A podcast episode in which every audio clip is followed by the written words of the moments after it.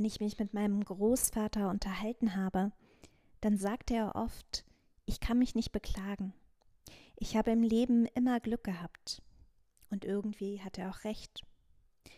Als kaum Volljähriger meldet er sich freiwillig bei der Marine, um den Stellungsbefehl zu den Panzergrenadieren in Polen zu entgehen. Seine Kollegen fallen allesamt in Polen an der Front, während er Funker wird und die letzten Kriegsjahre in der relativen Sicherheit einer Schaltzentrale verbringt, bei einem gut gedeckten Tisch und einem stets warmen Bett. Nach dem Zweiten Weltkrieg dann findet er eine Frau, die ihn liebt und sein Leben lang begleitet. Er wird Vater, arbeitet als Laborant im Hüttenwerk einer kleinen Stadt im Ruhrgebiet und darf mit Ende 50 bereits in Rente gehen.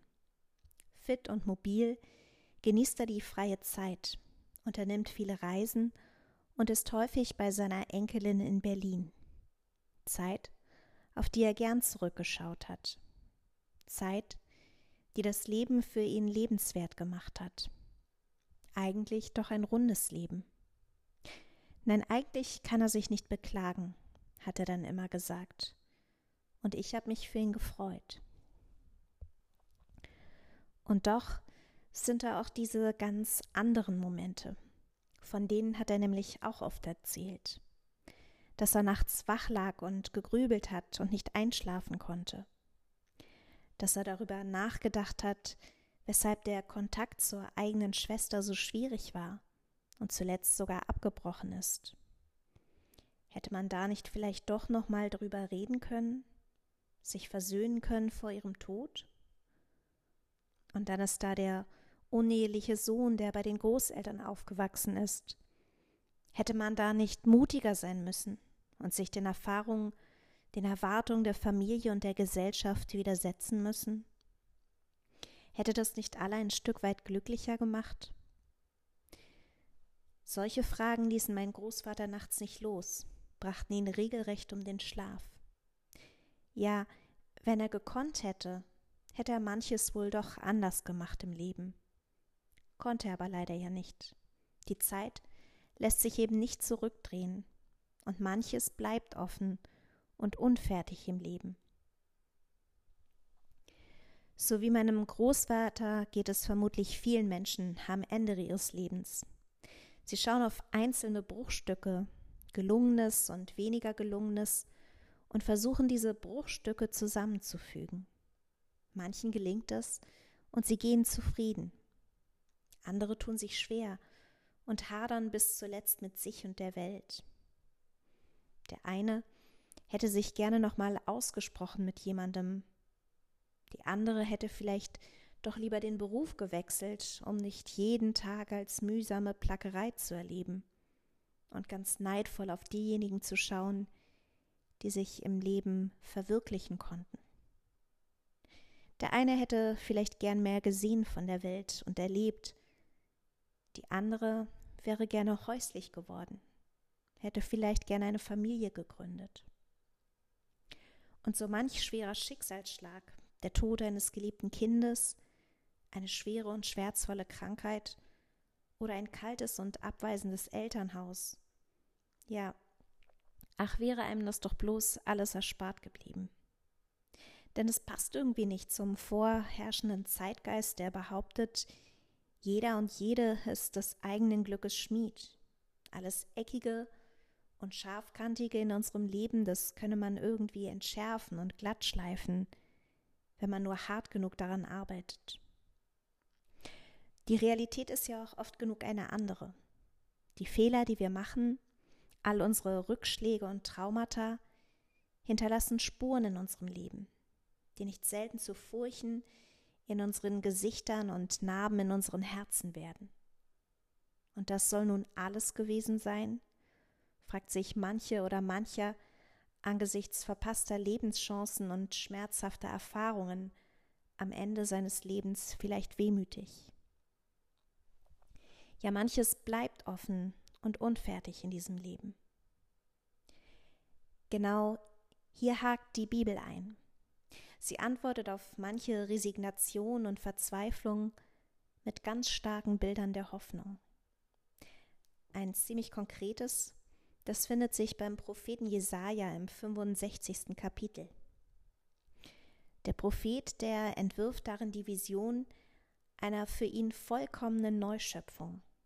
Und die steht ganz im Gegensatz zu der Schöpfungserzählung aus Genesis 1, die uns die Mühen unseres täglichen Lebens erklären soll.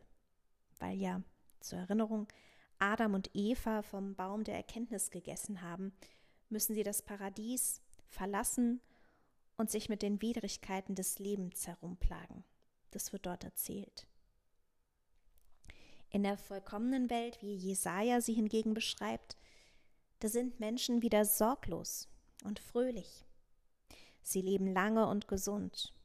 Sie tun sinnvolle Arbeit, die sie erfreut, und sie müssen sich keinerlei Sorgen um ihre Kinder oder ums Altern machen.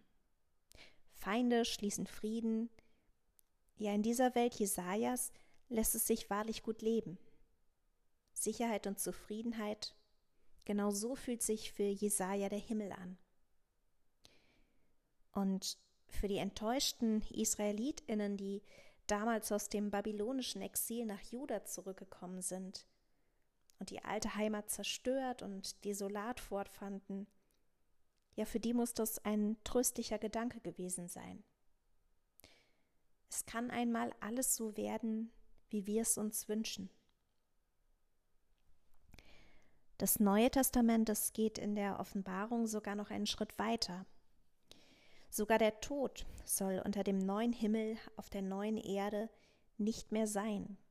An seiner Stelle das ewige Leben. Und mehr geht nun wirklich nicht.